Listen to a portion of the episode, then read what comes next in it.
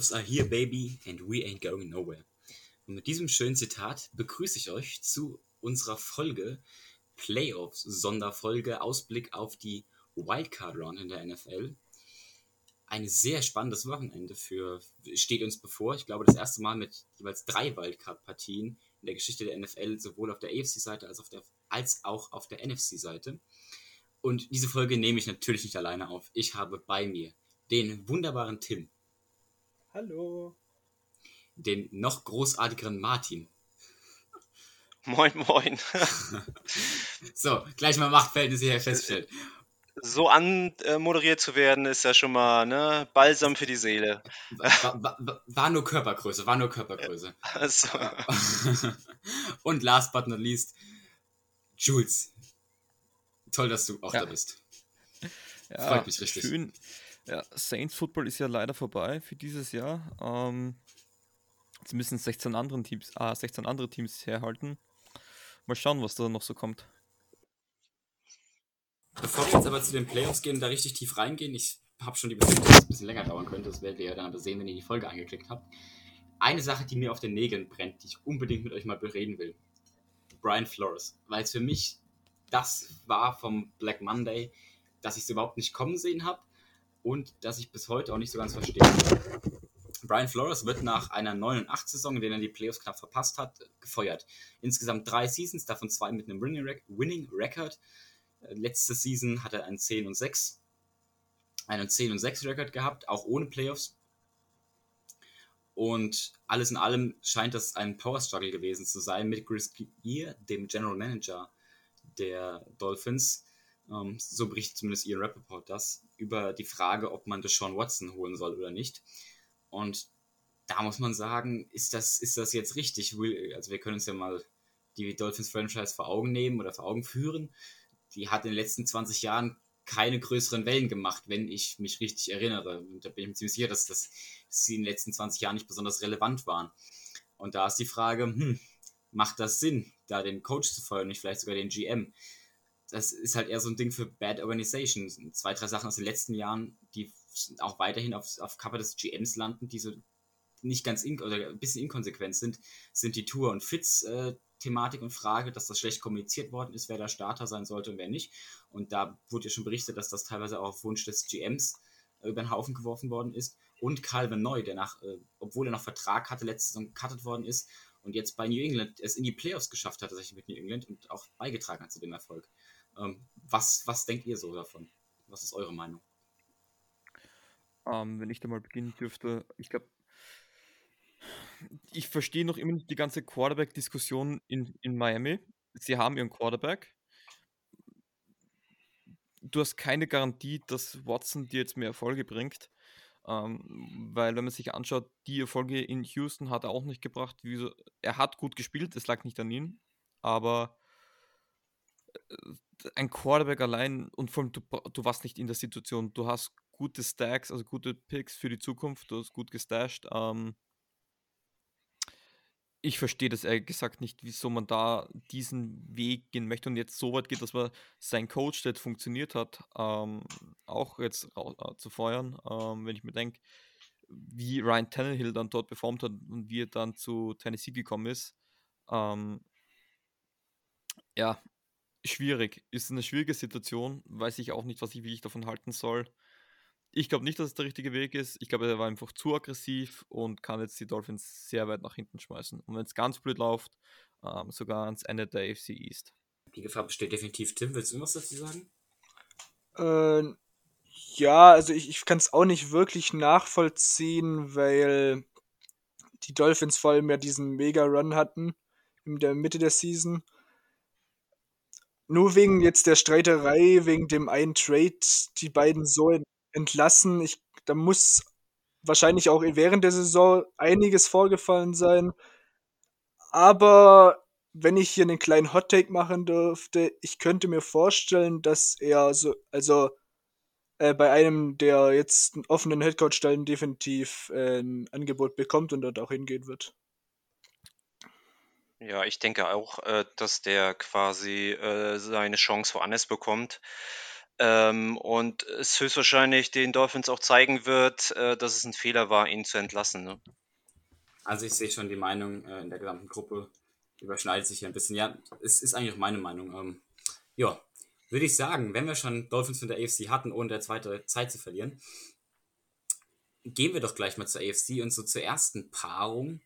Äh, die sieben Seed Steelers mit einem Rekord von 9, 7 und 1. Zu Gast bei den äh, Chiefs, dem Second Seed mit 12 und 5. Tim, du hast dir mehr oder weniger so ein bisschen zwei, drei markante Punkte aus der Saison herausgesucht für beide Teams. Äh, präsentier doch mal. Ja, ähm, zum, bei den Steelers, also die Steelers und Chiefs haben beide gegen die Titans gespielt. Dabei haben die Chiefs 27 zu 3 verloren und die Steelers mit dem deutlich schlechteren Rekord eigentlich die Titans 19 zu 13 geschlagen. Äh, allerdings wurden die, also die Steelers wurden davon, dafür aber vernichtet von den Bengals 41 zu 10 und die Chiefs haben ganz, also knapp verloren, 34 zu 31 gegen die Bengals. Das zeigt einfach nur wieder, dass die NFL teilweise ganz verrückt ist, was die Ergebnisse an, äh, ja, was die Ergebnisse angeht. Kann ich nur absolut zustimmen, was das angeht. Ähm, ja, was kann man über das Spiel so großartig sagen? Oder, oder will jemand schon irgendwas in Hottag oder so reinschmeißen? Wenn nicht, hätte ich mal weitergemacht. Ich hätte einen lustigen Fun Fact. Gerne, ähm, gerne, nur zu. Wenn ihr irgendwas habt, schmeißt es direkt rein. Die Steelers wären ja fast gar nicht mehr in die Playoffs gekommen. Ähm, weil ja das Spiel Chargers gegen äh, Raiders äh, fast im Tie geändert wäre. Und ich hätte das irgendwie lustig gefunden. Ähm, hat auch ein schönes Meme dazu, äh, dazu zu geben, dass durch ein Mutual äh, Consent ähm, die Steelers mit Ben Roethlisberger nicht in die Playoffs kommen. Das habe ich am Rande, hätte ich irgendwie lustig gefunden gehabt. Ähm, nee, was, was mir interessant auffällt ist, es sind zwei Teams, die von den Statistiken her beides gleich machen, aber komplett konträr in der Ausführung sind. Also wenn man sich anschaut, die Steelers also sind auf Platz 3 ähm, der Pass Percentage Plays mit 63,7%. Die Chiefs sind dann nicht viel schlechter, die sind mit 61,99% auf Platz 5 in der Liga. Aber wenn man sich die restlichen ähm, Statistiken anschaut, mit wie Pass Yards, ähm, äh, Percentage of Quarterback sacked oder Interceptions äh, geworfen, sind die da im Top-Bereich, auch was die Completion Percentage an, äh, betrifft. Bei den Steelers hingegen sind die äh, Mittelfeld teilweise sogar im Keller, wenn man sich die Completion Percentage anschaut, Platz 22, Yards per Pass ähm, mit Rattlesberger Nudelarm, 5,7 Yards Average. Ähm, funktioniert halt gar nicht. Also wir haben zwei Teams, die überhaupt nicht laufen können. Aber der einzige Unterschied ist, ein Team muss nicht laufen können, das andere müsste eigentlich schon. Also Finde ich interessant, dass so konträre Teams dann auch in den Playoffs aufeinandertreffen können. Bin ich, stimme ich dazu Ich bin, ich, ich finde das, das Spiel an sich sehr interessant. Ähm, erstens, wenn wir uns den, das Ganze um Big Ben herum ansehen. Ich meine, das war jetzt sein letztes Heimspiel, er wird kein Heimspiel mehr haben in Pittsburgh. Das, das hat, er, hat er auch schon bekannt gemacht. Aber es ist die Frage, wie weit da vielleicht nochmal so ein bisschen die Magic, wir erinnern uns an Breeze letztes Jahr, wie weit das da hilft. Sind ja, wie gesagt, ganz knapp reingekommen und jetzt gegen die Chiefs, die in der Saison geschwächelt haben, sich aber gegen Ende dann wirklich, äh, auch wenn es ein bisschen unterm Radar war, massiv gefangen haben. Und ich, ja, ich bin mal gespannt, wie die, wie die Steelers, wie der Plan der Steelers aussieht, die Chiefs zu schlagen. Martin, willst du was sagen? Ja, also ähm, was mir aufgefallen ist bei äh, den Chiefs, dass sie relativ lange Drives haben ähm, in der ganzen Saison schon über.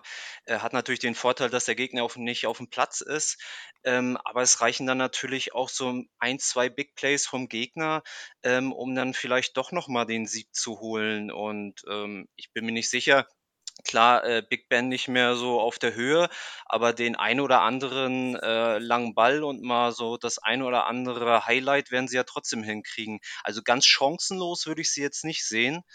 Ähm, absolut nicht, absolut nicht. Ne, also von daher, Gerade ja, müssen wir schauen. Ne? Gerade auch die Defense des Steelers gehört ja ligaweit ins obere Mittelfeld eher. Ähm, ich denke gerade da, wenn man es schafft, Patrick Mahomes zu verwirren, ihn zu Fehlern zu zwingen, ähm, wobei die, One-Defense ja häufiger auseinanderfällt bei den Steelers. Also, weiß nicht, äh, wie gut die, äh, die Chiefs jetzt im äh, One-Game sind. Katastrophal. Katastrophal, okay. Hm. Ja. Äh, dann haben sie da zumindest, äh, zumindest nicht den Nachteil, ne, dass die One-Defense dann vielleicht äh, allzu viel zu tun bekommt. Ja. Auf, also auf dem Papier, ja, ich höre, ich höre, wo ich höre äh, jemanden, der Luft holt. Nicht, Nee, äh, ich könnte auch sonst noch was sagen, wenn du möchtest. Ähm, ich werde dich nicht davon abhalten. Nur zu. würde ich doch raten. Nee, Spaß. Ähm, die, die, ich sag so, Patrick Mahomes ist unglaublich gut, müssen wir nicht sagen, aber wenn du guten Druck auf ihn bringen kannst, bringst du ihn auch schnell zu Fehlern. Und wenn du so einen Typen wie TJ Watt halt an, äh, in deiner Front 4 hast, ist das das probante Mittel. Du musst Zeit haben, sie spielen, es ist immer das Gleiche.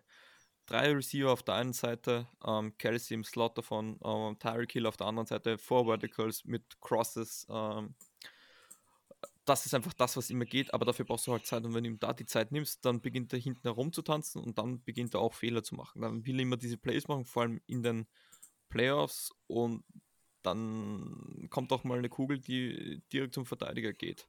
Und das muss das Ziel von den Steelers sein. Druck bringen, ähm, die Box vollstellen, ähm, dass das ganze Wirrwarr-Zeug, was die Kansas City Offense da macht, erst gar nicht äh, zum Funktionieren beginnt. Und was auf einen Spieler, auf den man unbedingt schauen muss, ist natürlich Minka Fitzpatrick. Ähm, Safety, Riesentalent, Riesenfan von ihm. Ähm, welche Aufgabe er zugeteilt bekommt, entweder wirklich die tiefe Zone covern ähm, für die Deep Shots oder ihm halt die Box äh, unterstützen mit, mit äh, gegen Travis Kelsey. Das wird ihm halt immer die Frage sein. Kann ich, kann ich nur absolut zustimmen. Ähm, ich glaube, dass die Steelers Defense in dem Spiel der elementare Bestandteil sein wird, der entscheidet, ob das Spiel gewonnen oder verloren gehen wird. Ähm, und ob sie es schaffen, Patrick Mahomes und die Chiefs Offense in der Range zu halten, die einholbar ist von den Punkten her, oder ob sie gnadenlos am Boden aufgeben werden. Ähm, ich würde mal einfach sagen, damit wir hier nicht ewig Zeit verschwenden, weil ich glaube, wir haben das Spiel ganz gut angehandelt. Mein Favorit sind die Chiefs, um das Spiel zu bringen. Ich glaube, das ist kein, kein krasser Hot Take. Ähm, 7 gegen 2 ist eh immer so ein Ding. Aber ich, ich setze hier tatsächlich sehr, sehr souverän auf die Chiefs. Ich denke, dass das eher Formsache ist. Und bin mir nicht sicher, wie weit Big Ben dann noch gehen kann. Klar, man soll die, die Steelers nie unterschätzen. Äh, nichtsdestotrotz würde ich mit den Chiefs gehen. Wie sieht es bei euch aus? Ich lasse den Jungen Vortritt. Ja, also ich äh, denke auch, dass die Chiefs das machen werden. Ich glaube zwar nicht, dass das so locker flockig äh, wird, wie man jetzt äh, vermuten mag. Äh, die Steelers werden versuchen, einfach nochmal Big Ben äh, noch das ein oder andere Spiel zu gönnen. Ähm, aber äh, ja, klar, die Chiefs. Also ich würde auch, also ich würde mir die Cinderella-Story eigentlich wünschen, wenn Big Ben jetzt tatsächlich nochmal weit kommt in den Playoffs. Aber ich glaube auch, dass die Passing Offense der Chiefs einfach zu gut ist und die Chiefs das gewinnen und in die nächste Runde einziehen. Ähm, natürlich, die äh, Steelers, die Chiefs sind ganz klar Favorit. Ähm, ich glaube, sie werden es auch machen. Es gibt in der Wildcard Run, es gibt immer eine Überraschung. Ähm, und ich glaube, es wird zumindest eine enge Partie. Ich glaube wirklich, dass, dass Chiefs nicht so einen guten Tag haben werden, dass sie mit dem Druck Probleme haben, dass es lange Zeit ein Low-Score-Game sein wird. Ähm, und ja, ich, ich werde der größte Vollidiot, wenn ich sage, die Steelers gewinnen Aber ich glaube, es wird eine enge Partie. Bin ich absolut deiner Meinung.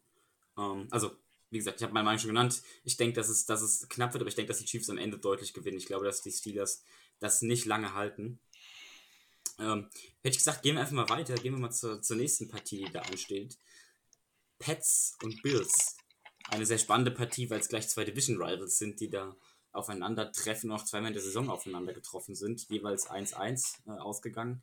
Eins haben die Pets für sich entschieden, eins haben die Bills für sich entschieden. Die Pets mit einem Rekord von 10 und 7, die Bills mit einem Rekord von 11 und 6. Tim, du darfst wieder ran. Ja, also zuerst äh, natürlich das äh, eine Spiel ging klar an die Bills. Das andere haben die Patriots eigentlich nur durchs Laufen gewonnen. Und ich glaube mit drei Passversuchen oder ja, drei Passversuchen am Ende. Ähm, das größte oder die zwei größten Erfolge der Saison für die Bills waren wahrscheinlich die Shut Shutdowns gegen die Dolphins und Texans, wo jeweils keine Punkte zugelassen wurden. Allerdings hatten sie auch eine 9 zu 6 Niederlage gegen die, ja gegen die Jaguars. Und die Patriots haben gegen uns ja das Spiel äh, verloren. Und seitdem her aber besser geworden und auch eine relativ gute Offense zusammengestellt, weil sie haben gegen die Jaguars und gegen die Jets jeweils über 50 Punkte erzielt. Ja, also für mich sind die Patriots so dieses Jahr das Team so hot and cold. Mal Spiele, da läuft es richtig rund. Siehe Jaguars, die auch Food Analytics Effekte wegbekommen haben in, in der Analyseform. Ähm, und dann andere Spiele, wo es wieder gar nicht rund läuft und andere Spiele, wo sie wieder Mittelmaß sind. Also sie haben so wenig Konstanz. Ist so mein, ist so mein, mein Takeaway von der Patriots Season bis jetzt. Ah, ich glaube, die Patriots gehen das ganz einfach sehr klug an. Ähm, ist für mich eines der effizientesten Teams in der Liga. Auch wenn man die Stats sieht, ähm, sie passen so extrem wenig, aber wenn sie passen, sind sie da so gefährlich. Turnover Margin ist für die halt sehr äh, hoher Punkt. Sie haben gut 1,8 Takeaways pro Spiel. Ist Platz 3 in der Liga. Also die Defense, über die wird einfach zu wenig geredet gehabt. Die ist einfach viel zu gut. Äh, die ist fast überall, bis auf das in der Sack Percentage und ähm, wie oft gegen sie gepasst wird, sind die sonst überall Top 5. Also, also was die Passing, ja, äh, Passing Statistik angeht, ähm, wo sie dafür ihre Probleme haben, ist der Lauf. Du kannst gut gegen die, gegen die ähm, Patriots laufen. Das ist jetzt halt die Frage. Ähm, die Bills sind jetzt nicht das standardmäßige ähm, Run-First-Team, aber sie haben es zum Ende hin gut, gut geschafft, dass sie da ein, äh, ein Laufspiel entwickeln können. Und da muss man jetzt mal schauen. Ich glaube, die Bills haben heute, also heuer, äh, diesem Jahr, äh, eher einen Rückschritt gemacht. Das, ähm, da heißt es einfach, sich, sie haben sich einfach ein bisschen neu formiert. Ähm, das ist auch vollkommen normal. Es ist jetzt nicht mehr so diese High-Powered Offense, wie es letztes Jahr war. Und man muss schauen. Ich kann mir sogar vorstellen, dass wir ein sehr bedachtes äh, Buffalo Bills Spiel sehen werden. Ähm, dass sie versuchen werden, Ball zu kontrollieren, kurze Pässe laufen, ähm, weil gegen die Patriots musst du halt geduldig sein und du musst ein, ein Laufspiel entwickeln können, weil du über den Pass die nur sehr, sehr schwer, äh, schwer schlagen kannst. Tim, ich sehe ja, also schon deine Hand. Genau, ja. Ja, also ich würde da auch in die gleiche Kerbe hauen. Also die haben halt schon wirklich eine exzellente Secondary, eine unheimlich physische Front und flexible Linebacker. Ähm, und ähm, nicht zu vergessen natürlich als X-Faktor vielleicht auch ihr Head Coach, äh, der dann doch die eine oder andere Playoffs-Spiele schon äh, bestritten hat ähm, sind die tatsächlich nicht leicht zu schlagen.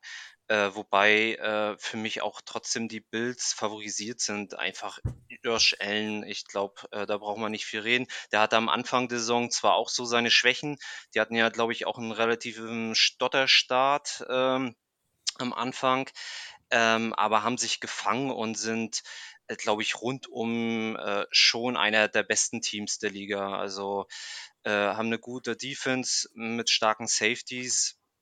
In der Offensive haben sie wenige Verletzte und auch ein äh, exzellentes Waffenarsenal. Also, also ich glaube, es wird ein spannendes Spiel auf jeden Fall.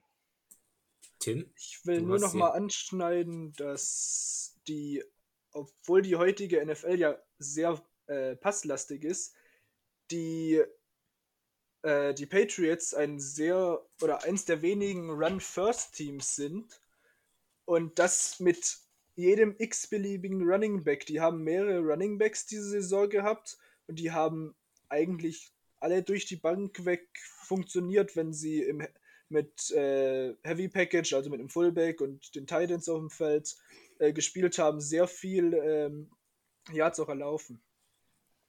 Ich glaube, das liegt auch daran, dass sie einfach viel physischer spielen. Es ist eine unglaublich physische Mannschaft.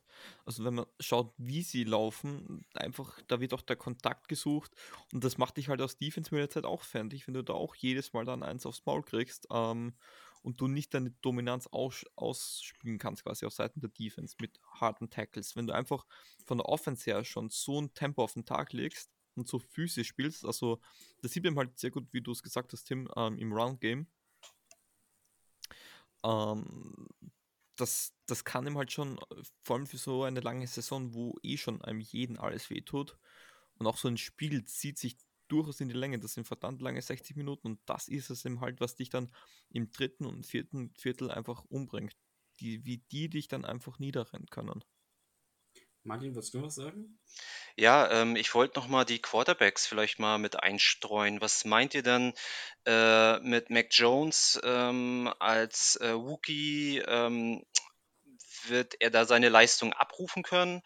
Oder äh, kriegt er da so ein bisschen die Flatter? Ähm, was ist da eure Meinung? Bin ich tatsächlich sehr gespannt selber auf diese Frage weil gerade Rookies in den Playoffs sind immer so eine Wundertüte. Oder Leute, die es das erste Mal machen. Josh Allen, glaube ich, ist jetzt schon das zweite oder dritte Mal in den Playoffs. Bin nicht sicher, ich glaube das zweite Mal jetzt erst. Ähm, aber der hat da schon ein bisschen mehr Erfahrung. Nee, das dritte Mal sogar. Ziemlich sicher das dritte Mal, genau. Ähm, hat da schon ein bisschen mehr Erfahrung, was das angeht. Als eben Mac Jones und gerade dieses Run First, was wir angesprochen hatten, was mir die ganze Zeit dazu eingefallen ist, das hat es halt auch sehr freundlich gemacht für Mac Jones, sich ein bisschen, ich will nicht sagen zu verstecken, aber man hatte halt das Running Game, was ihm viel Arbeit abgenommen hat, was ihm ja auch viel erlaubt hat, viel über Play-Action zu spielen. Klar, es ist so ein Mythos, dass man ein gutes Running Game haben muss, um Play-Action zu haben. Das ist so nicht ganz wahr. Ähm, aber trotzdem bin ich der Meinung, ein gutes Running Game ist beförderlich für ein gutes Play-Action-Spiel. Es ist nicht notwendig, aber es, es, es, fördert das Ganze. Und da hat Mac Jones definitiv profitiert über die Saison von dem guten Running Game der Patriots. Ähm, nichtsdestotrotz halte ich rein von der Athletik her Josh Allen für den besseren Quarterback. Und da er auch erfahrener ist und ich von ihm ausgehe momentan, dass er momentan durch den Arm, durch seinen Arm und durch ihn als Spielmacher die Bills auch eher gewinnen können, wenn das Running Game auf beiden Seiten nicht so funktioniert ähm, als wenn Mac das Running Game komplett ausfällt. Da würde ich tatsächlich eher auf die Bills setzen. Das auch so vielleicht schon als mein, mein Take, wer gewinnt. Um, ähm, zu Play Action, das ist eine einfache Mathe-Rechnung. Wenn du viel laufst, musst du mehr Leute in die Box stellen. Stellst du mehr Leute in die Box, ist, sind die tieferen Zonen besser anspielbar. Und dann hast du mal schnell ein Mismatch. Das ist die Kunst oder das ist das Schöne an Play Action. Weil du täuscht den Lauf an und die Verteidigung äh, denkt nicht nur, es ist ein Lauf, sondern stellt sich auch so auf. Es geht nicht um, was sie glauben, sondern wie sie sich aufstellen. Ein Spielzug ist meistens, bevor er überhaupt losgegangen ist, schon entschieden. Also der Quarterback fühlt, da wirst du mir zustimmen, du weißt eigentlich schon, ähm, Pre-Snap entweder der oder der wird einen Ball kriegen. Das ist ja vor allem bei den Patriots, vor allem bei den Patriots die in Football, vor allem in der Pass-Offense, ja relativ einfach halten. Simple Reads ähm, und dann einfach exe gut exekutieren. Ich glaube, das glaub, ist, was Mac Jones momentan am besten macht du glaubst es zu wissen. Am Ende ist natürlich immer ein bisschen was anderes. Ja, ähm, natürlich. Aber klar, genau du gehst, du gehst deine Reads durch, ähm, Big on Big, Mismatches suchen und äh, schon vor dem Spiel zu gucken, wo theoretische Löcher sein könnten. Das ist ganz klar. Ja.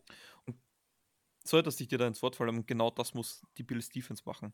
Schwierige Looks, ähm, verschiedene Looks geben, ähm, viel Press Coverage, sage ich auch, viel Druck, ähm, weil es sind nicht die großartigsten Receivern zwingen Mac Jones schwierige Würfe zu machen und schwierige Entscheidungen zu treffen. Jetzt nicht, was gibt es heute zu Abendessen, sondern wirklich, kann ich den Ball dann noch reinzirbeln oder nicht? Weil das ist das, wo dann die Erfahrung wirklich wichtig ist, weil du hast dieses Gefühl von alles oder nichts, Playoffs, und dann bist du halt sehr anfällig für Fehler. Ist denn Mac Jones overhyped? Also ich meine, der wurde ja schon echt äh, über den Klee gelobt, äh, am Ende ja so ein bisschen gestrauchelt. Also zumindest sind die Patriots so ein bisschen schwächer geworden zum letzten Drittel. Ähm, oder äh, macht ihr das jetzt eher aus, weil er ein Rookie-Quarterback ist? Oder. Achso, ja, Phil? Ja, ja, genau. Ähm, nee, also ich finde gar nicht, dass er überhyped ist. Wie gesagt, ich habe mich ja in, in, mit Hooded Analytics einmal mit ihm beschäftigt.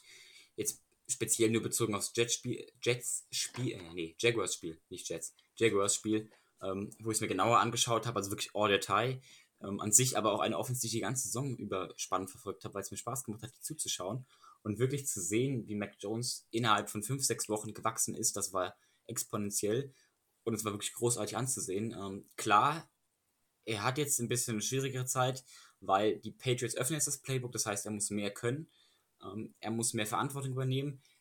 Die Leute oder die, die, die Coaches der Bills und äh, auch der Teams jetzt im späteren Verlauf der Saison hatten jetzt genügend Tape, um so ein paar ja, Eigenheiten herauszufinden, die Mac Jones so an sich hat, ob er jetzt zum Beispiel lieber über links oder rechts scrambled, beziehungsweise Rollout, äh, einen Rollout-Pass spielt und auch so ein paar Tendencies rauszufinden. Und das ist natürlich dann ein bisschen schwieriger im Laufe der Saison. Ähm, aber ich denke, nichtsdestotrotz hat er sich super gehalten über die Saison. Wenn das Man muss dazu auch sagen, äh, in der Offseason hat Mac Jones Cam Newton helfen müssen, das Playbook zu verstehen. Also, ja, das habe ich auch irgendwo gelesen, ja. Also das, ich, ich finde, das sagt noch mehr bei Cam Newton aus, als es bei Mac Jones aussagt. Eigentlich ja, schon, man, ja. Man, man, muss dazu sagen, ähm, ich habe mir mal so ein Playbook angesehen. Man, du kannst College Playbooks nicht vergleichen, weil die sind so simplifiziert. So ein NFL Playbook ist einfach so kompliziert, schwierig, faszinierend. Ähm, werden wir definitiv auch mal besprechen, ähm, was da eigentlich alles so reinkommt in so ein Playbook. Aber das ist schon wirklich kompliziert und ich muss sagen, Mac Jones kommt damit gut klar. Und ja, es gibt bessere Tage, es gibt schlechtere Tage. Schaut man sich an, wie Patrick Mahomes die ersten Wochen gespielt hat, schaut man sich an, wie Russell Wilson momentan spielt. Ähm, sage ich, ist für mich neben Davis Mills wahrscheinlich der beste Quarterback im diesjährigen Draft von der Performance her. Vielleicht sogar ganz unpopulär. Ich mag Davis Mills sogar ein bisschen mehr, glaube ich. Spannend, spannend.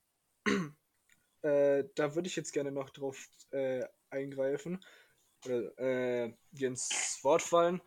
Und zwar, äh, wie das, wieso Cam Newton so Probleme haben hat mit dem Playbook, wenn er war ja schon die Saison davor in New England, ändert sich über diese oder so über die Offseason das Playoff das Playbook so stark, dass er das nicht mal verstanden hat oder was meint ihr? Kann es nee. eigentlich gar nicht, weil sie denselben Offensive Coordinator haben. Und ja. wenn du denselben Offensive Coordinator hast, wird der nicht anfangen, komplett neues Playbook einzubauen. Also das passiert nicht. Also ist noch nie vorgekommen. Ich weiß nicht, woran es liegt. Ich muss auch zugeben, ich weiß auch nicht, wie viel an solchen Reporten noch immer dran ist. Ähm, sowas hat schnell mal eine Freundin von, von Mac Jones äh, aufgeschnappt, so eine kleine Anekdote, die Mac Jones erzählt hat, oder vielleicht hat er ein bisschen geprotzt beim Abendessen und die hat es dann einem Reporter gesteckt und aufgehübscht. Ähm, es kann auch nur sein, dass das eine Frage, dass er vielleicht eine Frage da Genau, dass er eine Frage an Mick Jones hat. Ähm, also nicht, nicht ganz so heiß essen, wie es gekocht worden ist, oder nicht ganz so heiß kochen, wie man es isst dann. So rum eher. Ähm, um, um jetzt, aber ja, Juice, nee, mach äh, für, nee, bitte. Du, bei mich hätte ich gesagt, so höre ich das gerne. Ähm, um, um vielleicht nichts mal... guter. Ah, ja. Fair point. Um jetzt vielleicht mal hier äh, das, das Spiel, wie tippt ihr denn Martin, Jules, Tim? In, vielleicht in der, in der Reihenfolge, Martin, du zuerst. Ja, also wird äh, auch ein enges Spiel, glaube ich, aber die Bills werden es am Ende machen. Kurz Jules? und knapp. Ähm, schwierig. Ähm, ich mag sogar die Patriots ein bisschen mehr, glaube ich, ähm, in diesem Spiel. Aber es ist Buffalo, es ist arschkalt, auf gut Deutsch gesagt. Ähm, du musst viel laufen wahrscheinlich. Ich glaube einfach, dass die Patriots da die bessere Mannschaft sind. Ähm, ich glaube einfach, dass es diese Mannschaft ist, also die Patriots im vierten Viertel noch die spritzige Mannschaft von den beiden ist. Und ich glaube, das sind dann die Punkte, die entscheidend sein können. Und ich sage, das wird so ein 23 zu 21 Sieg für die Patriots. Oh. Okay. Tim? Also ich glaube, dass die äh, Patriots gewinnen. Äh, ich gehe wahrscheinlich mit dem Underdog hier, wird es ja wohl eher sein, weil ich einfach glaube, dass das Run-Game und die Offen und vor allem die Defense der Patriots das Spiel gewinnen wird. Mhm. Ja, gut. Das, das, das, wie gesagt, das Running Game ist so anscheinend das äh, Steckenpferd oder das Vorzeigeding der Patriots, um, um hier als Argument äh, geltend zu machen, die Spiele zu gewinnen. Dementsprechend gehe ich die andere Seite der offensiven Medaille an und sage, Josh Allen wird aufgrund, weil er der bessere Passer ist, äh, der mobilere Quarterback ist und mehr Erfahrung hat, das Spiel für sich und die Bills entscheiden. Also die Bills sind so mein Take. Um nicht zu viel Zeit noch zu verlieren, hier ähm, in der AFC und schnell zum Topspiel zu kommen, von dem ich zumindest überzeugt bin, dass es das absolute Top-Game ist, weil es ein sehr spannendes Spiel ist. Dazu kommen wir gleich. Vorher noch schieben wir die Titans ein. Die Titans haben einen 12-5 Record, haben damit diese Woche eine Bye, ähm, hatten eine sehr interessante Saison mit vielen auch Verletzten, auch viele Ausfälle, die sie kompensieren mussten, aber eben nie ein Quarterback, der ausgefallen ist, was halt zu sehr viel Stabilität geführt hat, zumindest auf der Seite. Ähm, ja, So viel zu den Titans. Hätte ich gesagt, gehen wir weiter. Oh, Martin, let's go. Ja, ich dachte, bisschen mehr. Erzähl mir vielleicht noch über die Titans. Äh, die haben ja auch relativ viele enge Spiele gewonnen und äh, vielleicht auch das eine oder andere mal ein bisschen Glück gehabt. Vielleicht nur eine ganz kurze äh, Frage in die Runde. Äh, verdient der äh, Nummer 1 Seed oder ähm, eher nicht? Ich glaube nicht, dass sie das Top-Team sind. Ich glaube aber auch nicht, dass es in der AFC das Top-Team gibt. Ich glaube, das ist, ist in der NFC da ein bisschen deutlicher. Ähm, ja, sie, sie, haben die Spiele gewonnen. Das ist das Wichtigste. Ähm, sie haben nicht immer gut dabei ausgesehen, aber sie haben die Spiele gewonnen. Wenn du das in den Playoffs auch machen kannst, reicht das. Ähm, ob sie dann auch so ein High-Scoring-Game nochmal in den Playoffs gewinnen können, wo du dann auch 30 Punkte erzielen musst, weiß ich nicht. AJ Brown ist Gott sei Dank wieder da, der hat lange gefehlt. Tut ihnen natürlich gut und jetzt auch Derrick Henry. Ähm, der ja. ist auch wieder fit, ne? Zum, ist, er, ist jetzt wieder im, er ist jetzt wieder im Training dabei, ähm, ist schon längst wieder von der IR unten und tut dir natürlich jetzt auch gut. Tim, du hast dich gemeldet. Ja, das hat meine Frage beantwortet. Ich wollte nur wissen, ob Henry wieder spielen oder nochmal zurückkommt diese Saison, aber wenn er jetzt wieder trainiert, äh, glaube ich, dass die Titans auf jeden Fall eine gute Chance haben. Okay, perfekt. Ähm, aber da kann ich mich der Meinung auch anschließen. Ich glaube, dass die Titans momentan einfach das Team waren, was zwar ab und zu so Ausfälle hatte, aber wo die Ausfälle meistens begründet waren, also die verlorenen Spiele, Ausfälle, ähm, meistens begründet waren durch eben die verletzten Spieler und die äh, positiven Spieler, die sie hatten. Dementsprechend halte ich die Titans tatsächlich für das stärkste Team in der AFC und denke auch, dass es äh, das Richtigste, was sie im One-Seed haben. Kommen wir zu dem vermutlich Topspiel, weil es das in der Saison schon so gab, Raiders Bengals. Beide haben denselben Rekord. Beide haben unterschiedliche Geschichten hinter sich. Äh, die Joe Burrow Magic Story, zu der Tim uns bestimmt gleich was sagen kann, mit, mit seinen drei Superstar-Wide und Joe Mixon. Und dann die Raiders auf der anderen Seite, die eine wirklich einen sehr guten Start hatten. Dann ist gefühlt einmal alles bergab gegangen, was man sich so vorstellen kann. Und jetzt stehen sie mit Derek Carr, ich glaube das erste Mal seit sehr, sehr langer, wieder in den Playoffs. Ähm, also ich habe mit ein, Carr sowieso zum noch nie, Mal. Genau, habe ich auch überlegt, aber ich wollte es nicht so sagen, nicht, dass es wieder falsch ist. Nee, stimmt. Nein, sie waren einmal kurz davor und dann hat er sich das Kreuzband gerissen oder so. Nee, nicht sein Knöchel, das, da genau, hat der ah, Fuß, ja, äh, mhm. Beine in die eine Richtung geschaut und der Fuß in die andere Richtung. Ja, ah, nicht so gesund. Nee, aber wie gesagt, deswegen für mich das absolute Highlight-Spiel. Ähm, Tim, ich hätte gesagt, du führst uns wieder ein. Ja, ich würde mit den Bengals starten, die mehr oder weniger eine Wundertüte auch diese Saison teilweise waren. Denn eine 41 zu 16 Klatsche gegen Cleveland war dabei und eine Niederlage gegen die Jets. Allerdings äh, zweimal Baltimore mit 41 Punkten und nicht mal die Hälfte der Punkte nach Hause geschickt. Also die Hälfte der Punkte von den äh, Ravens. Und ja, Joe Burrow hat natürlich einen sehr guten Wide Receiver Core und einen, einen der Top 7, wenn nicht sogar Top 5 Running Backs der NFL. Das so muss, oder so funktioniert die Offense natürlich gut, auch wenn sie jetzt natürlich nicht, wie viele gesagt haben, vor dem Draft in eine, äh, mit einem First-Round-Pick in die O-Line investiert haben. Und zu den Raiders, die haben äh, deren ihre größte oder ja, unerwartetste Niederlage war gegen die Chicago Bears. Und die Raiders haben viermal Overtime gespielt diese Saison und alle vier Spiele davon gewonnen. Gegen die Ravens, Dolphins, Cowboys und Chargers. Ja, also die, die Raiders, das stimmt tatsächlich, das ist mir auch so in Erinnerung geblieben von deren Saison. Das sind so die absoluten Overtime-Könige. Oder vielleicht nicht die absoluten, es gab auch einige Teams, die die Saison deutlich was in Overtime gerissen haben. Aber äh, wenn es gezählt hat, dann lief es doch sehr, sehr gut für die, für die Raiders. Ähm, jetzt mal eine Frage, bevor wir jetzt hier gleich die Stärken und Schwächen eingehen der Teams. Jetzt so im Nachhinein betrachtet, war es natürlich der absolute Goldgriff, Jamar Chase zu nehmen. Ähm, ich glaube, das kann eigentlich so keiner abstreiten. Ich war damals dafür, einen O-Liner zu nehmen, das muss ich fairerweise sagen. Ähm, das also war falsch oder ist im Nachhinein falsch betrachtet. Wie wart ihr, also gerade weil Tim und Martins Meinung zu der ganzen Sache kenne ich ja gar nicht, weil ihr zu dem Zeitpunkt nicht Teil hier wart. Ähm, wie steht ihr dazu oder was hättet ihr zu dem Zeitpunkt genommen?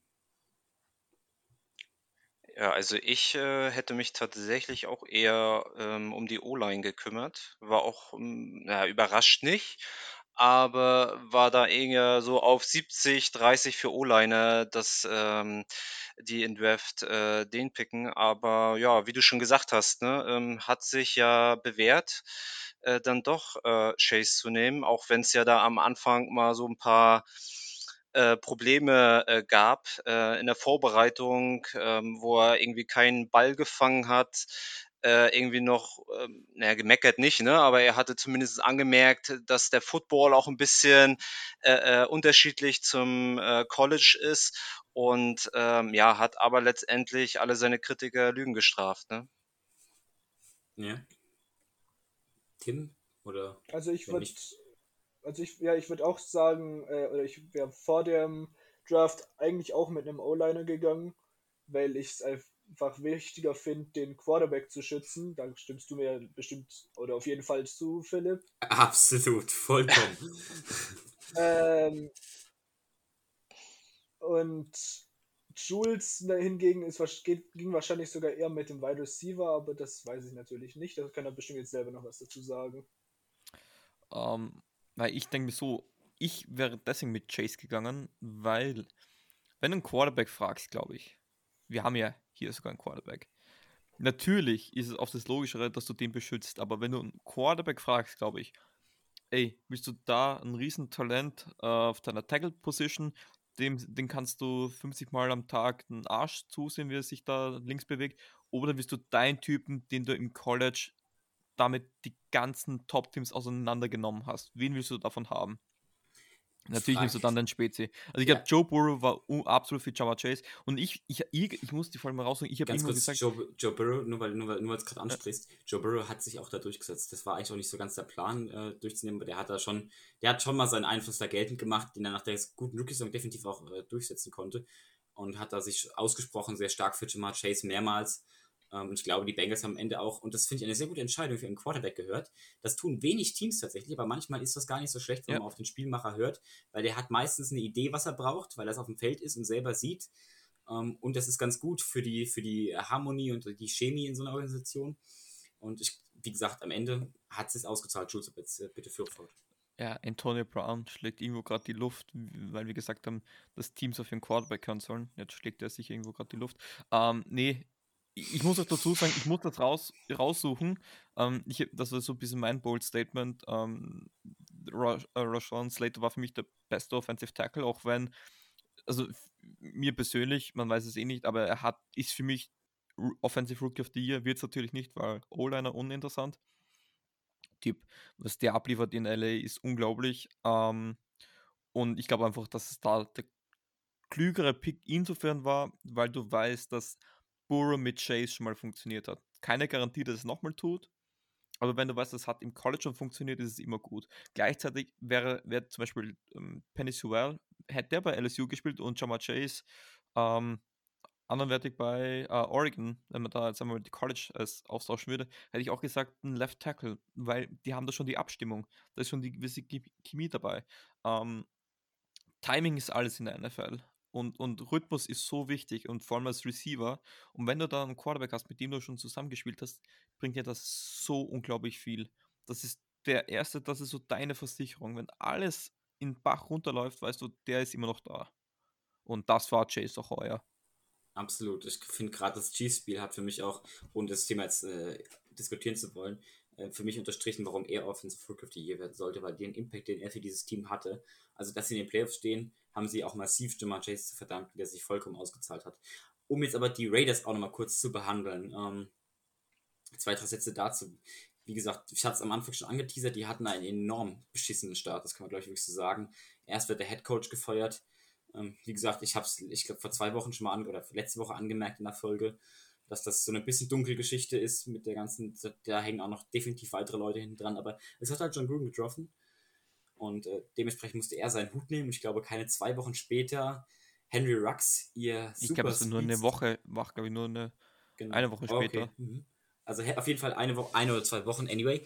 Ähm, kurz danach, ihr super Speedster Henry Rux, den sie gerade richtig gut eingebaut hatten, wo es gerade Klick gemacht hatte seit zwei, drei Wochen, äh, ist in einen Autofall, Autounfall verwickelt, indem er eine andere, eine andere Autofahrerin tötet, ähm, wird so keinen Fuß mehr auf dem Footballfeld setzen in der NFL.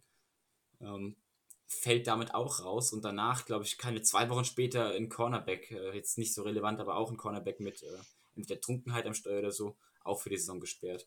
Absolutes Chaos dort. Genau, also Absolutes also, Chaos. Vor allem ein, ein sehr, es war natürlich unabsichtlich gewählt, aber ein sehr äh, düsteres Wortspiel mit Speedster Henry Rocks, aber nee, es ist sehr, es ist eine sehr tragische Geschichte, eine sehr tragische Saison ähm, für die Raiders. Umso schöner, dass sie jetzt quasi so ein Happy End hat. Ähm, es gibt einen Punkt, den ich ganz kurz besprechen möchte für die Begegnung, der sowas von für die Bengals spricht. Penalties äh, per Play, Penalties per Game, Penalty Yards pro Spiel sind die Bengals Platz 2, Platz 2, Platz 1. Und bei den Raiders sind sie gleich sind in derselben Statistik Platz 31, 31 und 32. Disziplin, Kampf und Mut. Die Raiders zu schlagen, tut uns gut. Also Disziplin. ah, jetzt. Alter, der, ja. Das war aus Two Enough Man, glaube ich. Ähm, ich glaube einfach, dass das wirklich eben halt Strafen kann das so essentiell, ähm, kann dir das so das Genick brechen. Wir haben es erst in der Overtime besprochen gehabt. Ähm, die Falcons haben nicht viele Strafen gemacht, aber jedes Mal war das so ein Genickbruch für sie. Ähm, und vor allem, wenn du jetzt so eine aggressive Offense hast, wie die Cincinnati Bengals, ähm, also das sind also Yards per Pass sind sie auf Platz 2. Das heißt, die hauen oft gern, gerne mal die tiefe Bombe raus. Da eine Strafe, ganz die, diese Coach Taktik, nenne ich es jetzt mal, einfach tief schauen, Catch oder Pass Interference, das kann die schon auch das Genick brechen. Und sie bringen viele Pässe an, ähm, zweitmeisten in der Liga.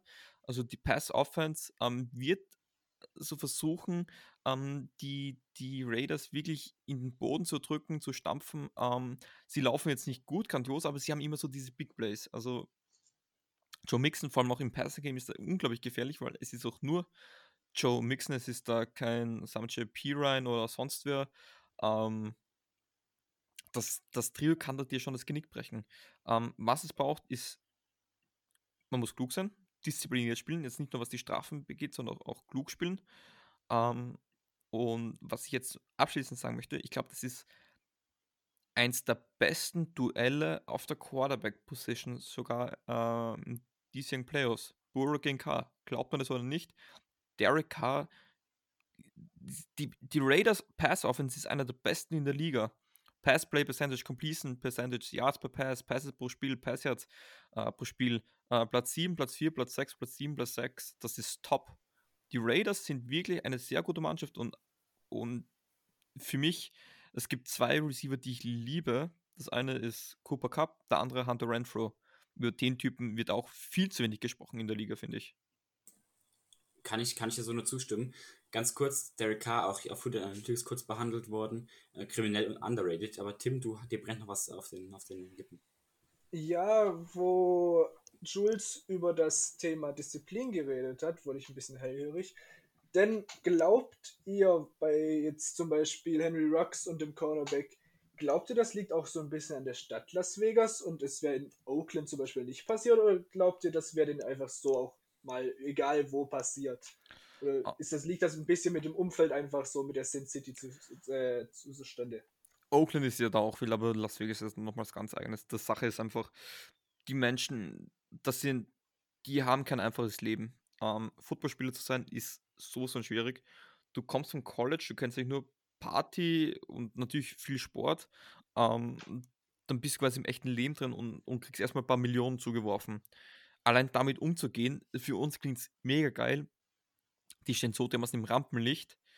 Und bei zig hundert Footballspielern, dass da eigentlich nicht bei mehr die Sicherung durchgeht, vor allem dauernd Quarter, äh, diese äh, Hits, Hits gegen Kopf vor allem, das macht dich kaputt mit der Zeit. Das können wir so gar nicht nachvollziehen, glaube ich.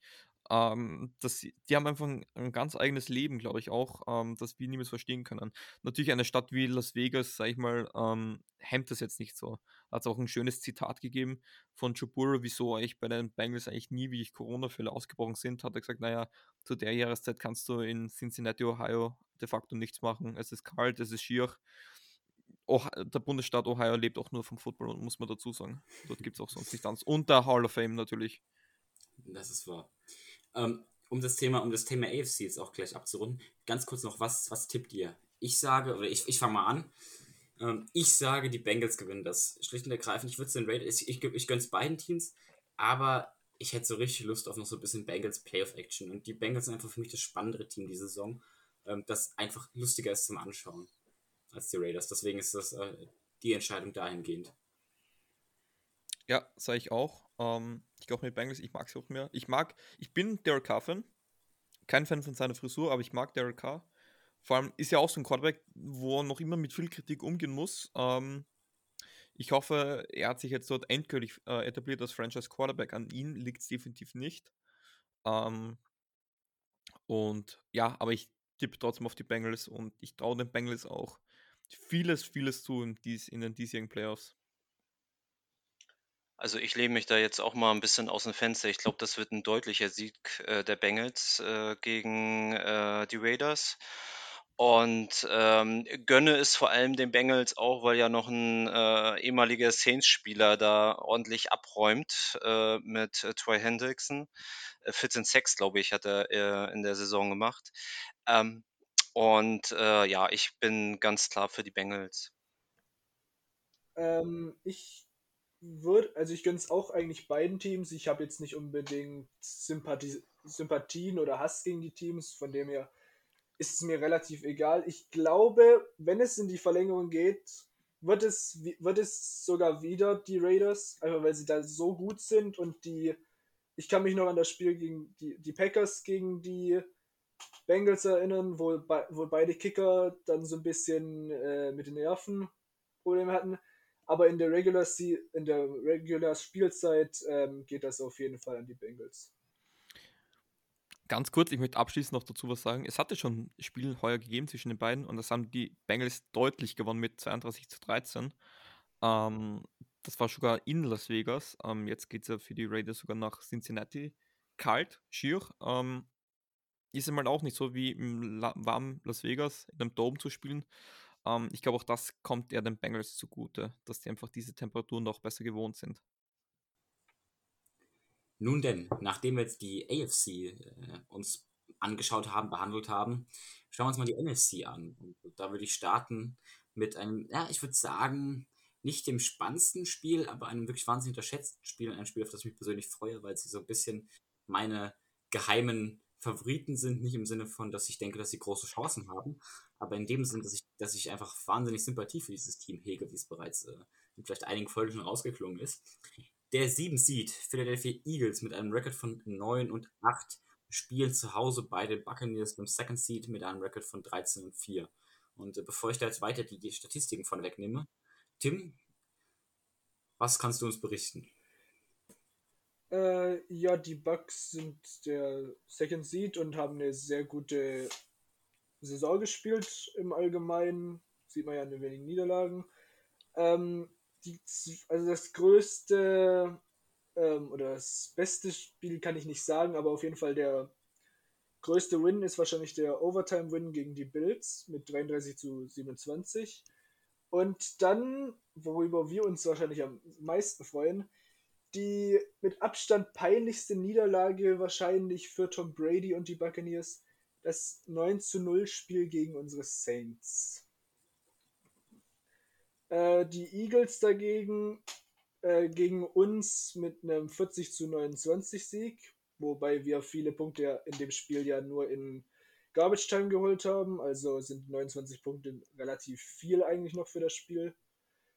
Und dann noch den 44 zu 6 Sieg gegen die Lions. Das sind so die größten Spiele der, oder ja, die größten und schlechtesten Spiele der, äh, der Partie. Mhm. Ja, wer, also ich, ich denke, das ist relativ offensichtlich, wenn wir jetzt festhalten, dass die Buccaneers, glaube ich, der haushohe Favorit sind und ähm, dass die Eagles hier eher als also Top-Underdog gelten, ähnlich wie beim Chiefs-Steelers-Spiel in der AFC, liegt natürlich auch an den Seed und den Platzierungen. Nichtsdestotrotz haben die Eagles für mich ähm, eine, eine ordentliche Saison durchlebt, von denen keiner so erwartet hat. Ich glaube, bei jedem Eagles-Fan, den, den du am Anfang der Saison gesagt hättest, ey, ihr kommt mit Jalen Hurts, in so seinem ersten richtigen Jahr als Starter direkt in die Playoffs. Ihr, ihr habt einen richtig guten Tight End. Ähm, ihr werdet eine gute O-Line haben, eine ordentliche Defense. Ich glaube, jede Eagles-Fan hat das so genommen, oder Martin? Ja, also äh, ich bin da auch ganz deiner Meinung. Vor allem, äh, ich glaube, so ganz chancenlos sind sie auch nicht, weil äh, bei äh, glaube ich, zurzeit eine Menge Verletzte unterwegs sind, ne? oder zumindest angeschlagene Spieler. Ähm, nicht äh, dabei ist, glaube ich, äh, Chris Godwin, der ist raus für die ganze Season. Also gut, die ist ja eh nicht mehr so lange mit den Playoffs. Ähm, Antonio Brown, da brauchen wir, glaube ich, nichts sagen. Entlassung. Ähm, also zwei Top-Anspielstationen für Brady fallen schon mal weg. Äh, Mike Evans ist angeschlagen, Fournette angeschlagen, Barrett. Also ähm, die sind oder kriechen schon so ein bisschen auf dem Zahnfleisch. Äh, die Run-Defense hat nachgelassen und äh, das ist natürlich genau die Chance, die die Eagles haben, ne? mit ihrem äh, mobilen Quarterback äh, dann wirklich das äh, One-Game aufzuziehen und ähm, dann äh, da die Punkte dann zu holen, die nötig sind, um äh, Tampa zu schlagen bin ich absolut deiner Meinung. Wir Saints haben es diese Saison gesehen, wie schwierig das ist, dieses, gerade dieses Run-Game mit Jalen Hurts, der jetzt kein Lamar Jackson ist, aber der trotzdem sehr agil und mobil ist, äh, das zu verteidigen. Ähm, das ist, also die, die Eagles sind da keine Luftnummer, was das angeht. Klar, sie haben noch ein bisschen Probleme, äh, defensive Seite des Balls, auch Passing Game, aber äh, ich denke, an einem guten Tag äh, oder einem schlechten Tag der Buccaneers, je nachdem, ist da einiges möglich. So, Tim, Jules, wie steht ihr dazu? Ähm, ja, ich kann ja mal starten. Ähm, ich weiß nicht, was ich von den Eagles halten soll. Sie laufen, ist wahrscheinlich die beste, beste Rush-Offense. Ähm, first in Rush Play Percentage, vierter in Yards per Rush, äh, zweiter in Rushes pro Spiel, erster in Rush Yards pro Spiel äh, und erster in Rush -Touch Touchdowns im Spiel. Ähm, aber man, muss dazu sagen, seitens der Passing Offense äh, ist dann eher unterdurchschnittlich. Completion Percentage nur auf Platz 25. Ähm, logischerweise dann Pässe pro Spiel ähm, ist man da ganz im Keller. Und auch was die Pässe jetzt angeht, ähm, ja, es ist schwierig. Ich, ich weiß nicht, was ich. Es ist, was mir gefällt, ist, ähm, sie geben den Ball nur sehr selten her. Das ist schon mal gut, das ist auch wichtig, glaube ich, vom gegen die Bugs. Also es ist wirklich wieder so eine Mannschaft, die eher auf der undisziplinierteren Seite ist. Und die Bugs von Tom Brady kann das eiskalt rigoros ausnutzen. Ähm, es wird ein dynamisches Backfield brauchen. Ähm, äh, das Eagles Backfield, davor graust mir noch ein bisschen, weil die mir die Fantasy Playoffs leider komplett zerstört haben, weil da auch der Team gefragt hat. Es, war, es waren John Howard und Boston Scott. Ähm, die mir da so ein bisschen, oder Boston Scott, der mir da so ein bisschen die Suppe versalzen hat. Und ich glaube einfach nicht, dass, dass die Eagles so gut gegen die Bucks laufen können, beziehungsweise sie werden dann mal passen müssen. Und ich glaube einfach, dass sie da dann ziemliche Probleme bekommen werden. Wobei man auch sagen muss, die Pass Offense, äh, Pass Defense der Bucks ist auch katastrophal. Also keiner wirft so viele Pässe gegen die Patriots Defense, einfach weil sie die beste Run Defense haben in der Liga. Ähm, und da mit der Zeit lassen sie dann halt was zu, aber es, ja, also sie müssen, die Eagles müssen die Bugs über den Pass schlagen und ich weiß nicht, ob sie das schaffen werden. Kleine Verbesserung ähm, gegen die Bugs Pass Defense, weil du ganz kurz Pass Defense gesagt hast, aber das nur am Rande. Ah, ja, ich glaube, Schulz hat einfach schon Tom Brady wieder zurückgetradet. Nach ja, ja. ähm, Tim, ich ähm, sehe, du meldest wollt, dich. Genau. Ja, ich wollte auch gleich noch auf die Run-Offense der Eagles eingehen. Und zwar habe ich mir die Stats mal vorher angeschaut ähm, in der Vorbereitung. Und zwar ist ihr Leading Rusher sogar Jalen Hurts. Und Miles Sanders, der müsste während der Saison, glaube verletzt, sich verletzt haben. Ja, ist auch noch immer verletzt. Okay, äh, ist der zweite auch, also beide mit jeweils über 750 Yards. Und genau deswegen hatte ich vorher gefragt, ob äh, es Miles Sanders gewesen wäre, der das versaut hätte oder der dabei gewesen wäre. Weil ich habe nee. gesehen, der hat zwar die meisten Yards der Running Backs, aber nicht einen einzigen Touchdown erlaufen. Deswegen habe ich mir gewundert. Er hat auch nicht so viel gespielt. Ähm, nee, ähm, ich weiß gar nicht, ob Miles Sanders schon wieder fit ist. Ähm, hat sich die Hand gebrochen in Woche 16. Es, es, sie hoffen, also es ist hopeful to face Buccaneers. Ähm, das war das Update von gestern. Ähm, Also steht noch in den Sternen. Muss man schauen. Er hat Woche 17 nicht gespielt, er hat Woche 18 nicht gespielt. Ähm, er ist wahrscheinlich geduld haben. Aber wird ihn unglaublich gut und Miles das kann so ein guter Running Back sein. Aber ich bleibe dabei, gegen die Bugs laufen, das ist so eine Sache. Musst du nicht unbedingt probieren. Ähm, und, aber viel, was für mich Taysom Hill ist, ist für dich, glaube ich, Jalen Hurts. Ja, ja, absolut.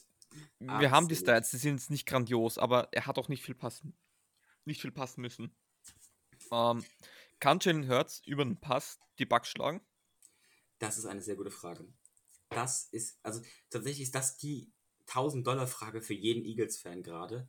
Kann Jalen Hurts ein gutes Team über den Pass schlagen? Weil wenn er das kann, ist er die Zukunft. Wenn er das nicht kann, abwarten. Das ist dann wie wenn dann Crush dich weder ablehnt noch äh, annimmt und du dann so in dieser, dieser Balance hängst, in der du nicht genau weißt, wo es gerade hingeht. Ähm, so da kann ungefähr. ich dir helfen. Vergiss es. Wenn du mal da drin bist, vergiss es. Das, da machst du dir noch Hoffnung für nichts. Glaub mir. Was, ja, ja. aber, aber, äh, aber das ist als, eine andere Geschichte. Ja, ich wollte gerade sagen. nur, nur als bildlicher Vergleich hier an der Stelle. Ähm, genau, jetzt aber unabhängig davon oder, oder an die Fragestellung gekoppelt. Ähm, beziehungsweise, nee, doch, wir entkoppeln so rum, ist nämlich einfacher. Können die Eagles, ob jetzt mit Jalen Hurts als äh, fliegender Superheld, als äh, super Boden-Arbeitstier äh, oder als äh, Nächster Tom Brady. Können sie die Buccaneers schlagen? Ja oder nein? Jules. Nat natürlich können sie schlagen. Es, die Jets haben jetzt fast die Bucks geschlagen und hätten sie sich nicht so dumm angestellt, hätten sie es wahrscheinlich auch. Ähm, natürlich, du kannst jedes Team schlagen. Ähm, dann, dann aber ich vielleicht nochmal ein bisschen präziser. Realist, ist wen, es realistisch? Für wen, für, wen, für wen tippst du denn? Auf wen würdest du denn tippen? Bucks. Einfach die Erfahrung. Ähm, und ich glaube, das Gamescript spricht einfach für die Buccaneers. Ähm, Leonard Fournette, wenn der zurückkommen sollte, wird rennt er dadurch durch die Eagles wie Butter. Ähm, und ich glaube dann einfach, dass, dass das einfach die Abgebrühte von Tom Brady, der knallt auch nochmal 350 Yards auch im Januar raus. Ähm, ich glaube nicht, dass da die Eagles vier Viertel lang standhalten können. Äh, ich würde zwar eigentlich gerne mit dieser Rocky Balboa Philadelphia Under Dog-Nummer gehen. Aber da ich so mein Dream-Matchup für den Super Bowl habe, gehe ich mit den Bucks. Also ich hau jetzt meinen raus. Ich äh, glaube, die Eagles schaffen. Jawohl, das ist mein Mann. Sehr gut. Martin, du, bist, du bist mir so sympathisch. Ich habe dich richtig gut eingeleitet. Das fällt mir gerade so auf. Ihr seht, ich sehe schon, dass ja. ah, es funzt. Also äh, ich äh, hau jetzt wirklich, äh, wie gesagt, einen raus. Also die Eagles äh, schaffen es. Äh, Hurts, äh, er läuft drei Touchdowns und wirft einen Touchdown. Und damit ist die Sache gegessen und wir sehen sie eine Runde weiter. Also der Realist in mir, der Realist in mir würde ganz klar sagen, die Buccaneers. Ich glaube, das ist, äh, ist in uns allen Vieren so verankert. Ähm, aber, aber es muss eine Überraschung geben und das ist, glaube ich, die A, größte das. Überraschung, die es geben wird. Genau, A, das. B, will ich nicht, dass die Buccaneers noch irgendwie weiter in die Playoffs kommen. Und C mache ich mich seit zwei, drei Wochen so geil auf diesen Jalen Hurts und Rookie, äh, Rocky Story und dieses ganze Underdog-Gehype, dass ich hier gar nichts anderes wählen kann. Bin sozusagen, ich bin sozusagen determiniert, um den philosophischen Ansatz in jeder Folge ein Stückchen weiterzutreiben.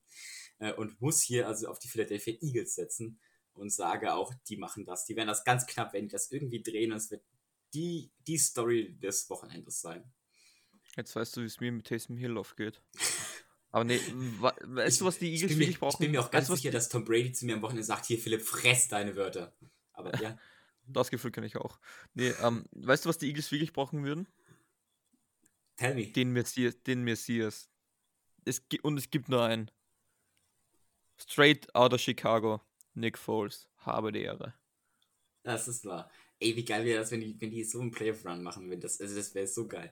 Na gut, Gehen wir, gehen wir weiter zu wesentlich wieder äh, wesentlich realistischeren Chancen, mehr oder weniger, für beide Teams. Ein Spiel, was ich für viel knapper halte.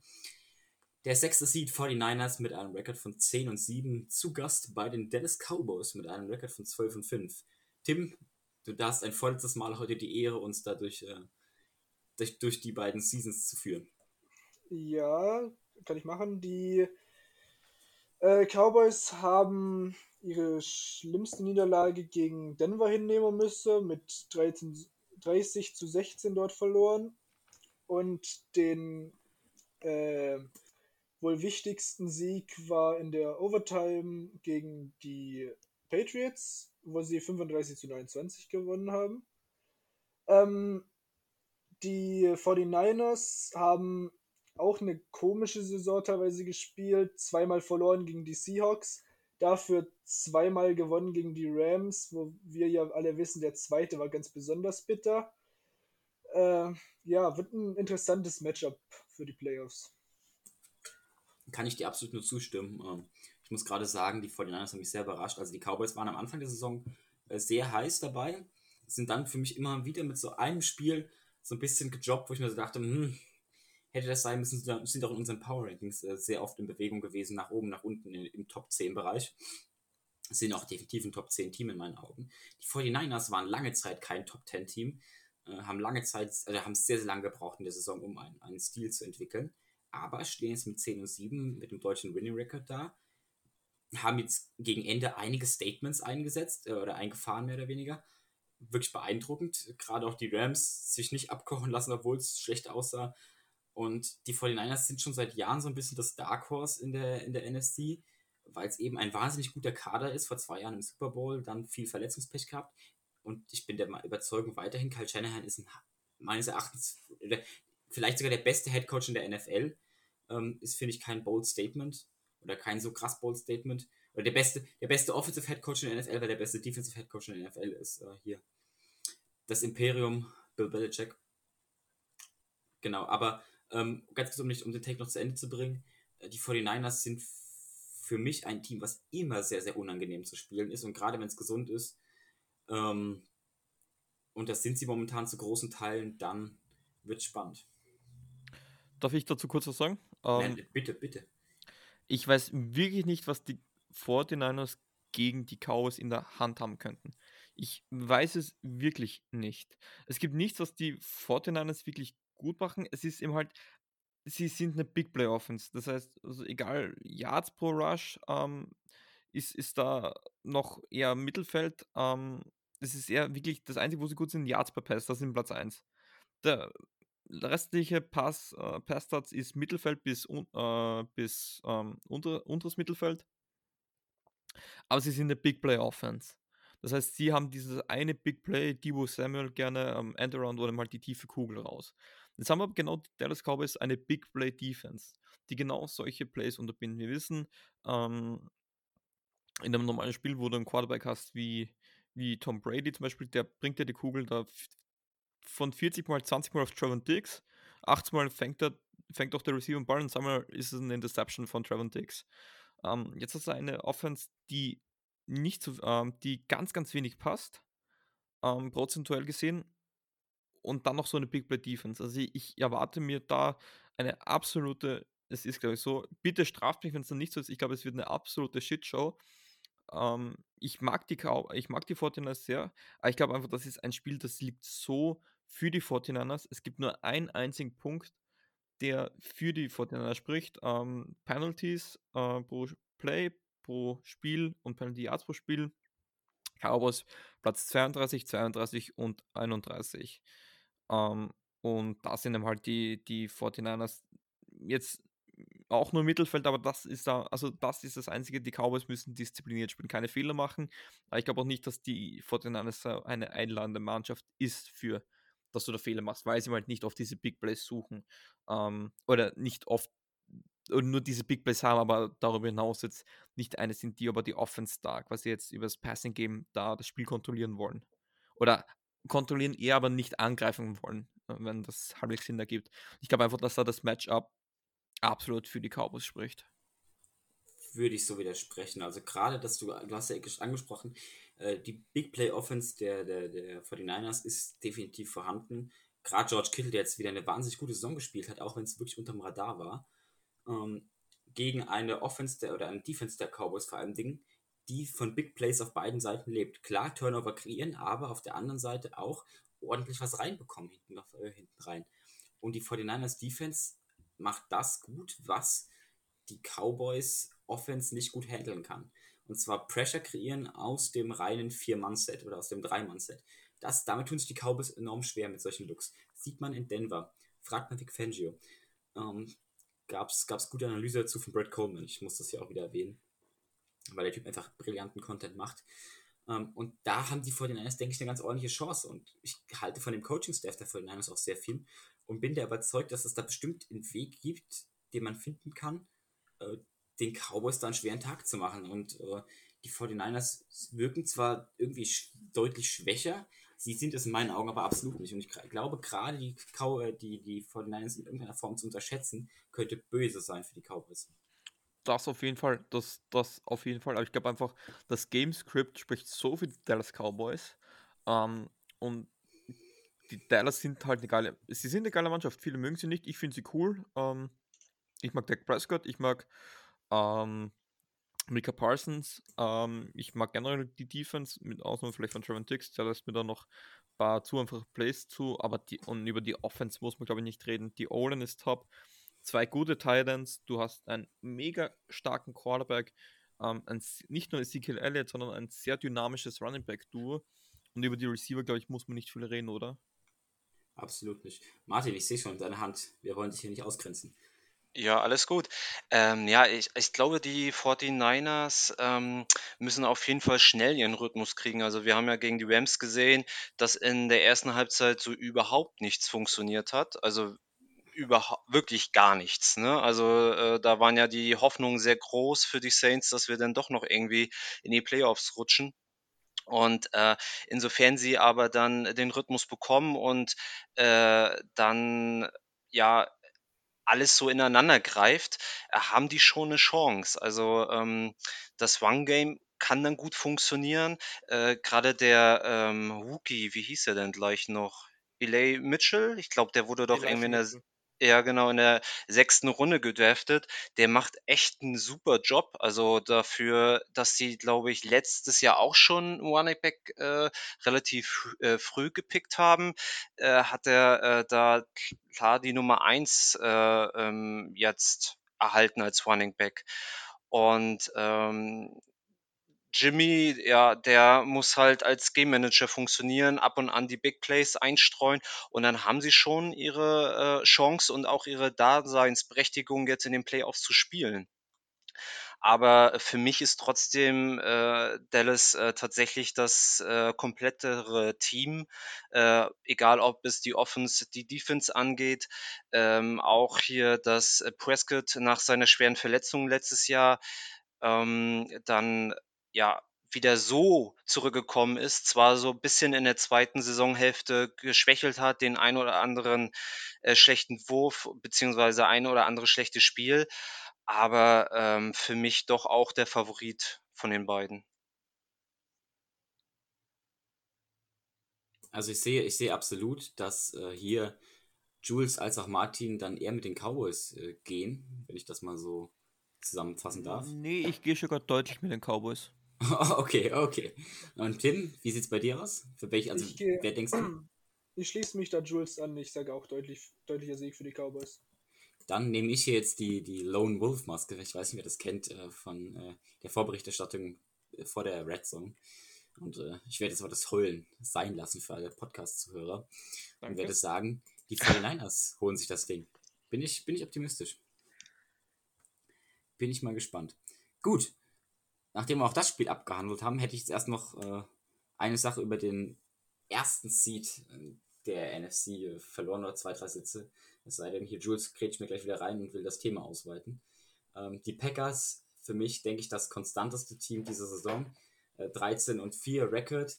Bisschen Pech gehabt. Ich denke aber, wenn Aaron Rodgers die ganze Saison gespielt hätte und nicht äh, Kollege Jordan Love zwei Spiele hätte übernehmen müssen, dann hätten sie einen noch deutlichen Winning Record gehabt. Das Team ist einfach wahnsinnig dominant. Äh, gibt meines Erachtens aktuell das beste Team in der NFL und das ohne Frage. Einen Sieg am Anfang der Saison gehabt, der ein bisschen unnötig war gegen uns, die Saints. Ähm, das war aber zu großen Teilen dem zu verschulden, dass sie einfach eine, eine komische Saisonvorbereitungsstrategie hatten, ohne ihre Starter mal in der Preseason reinzuschicken und dann gegen uns ein bisschen amateurhaft aussahen. Um, aber sonst, nun ja, jetzt nicht irgendwie krass gepatzt oder sonstiges. Gegen die Lions gegen Ende nochmal eins verloren. Das war aber auch eigentlich unwichtig. Da ging es halt darum, die Starter nochmal zu schonen, um nochmal ein bisschen mehr äh, Rest zu bekommen für die Bye Week, äh, mit der Bye Week noch dazu. Also für mich alles in allem das Top-Team in, der AFC, äh, in der NFC und auch definitiv der verdiente Number One Seed. Uh, Phil, kurze Frage. Weißt du, ob es vor Woche 18 schon klar war, dass sie den First Seed haben werden? Ja, war's. In Woche ich 17, glaube ich, ne?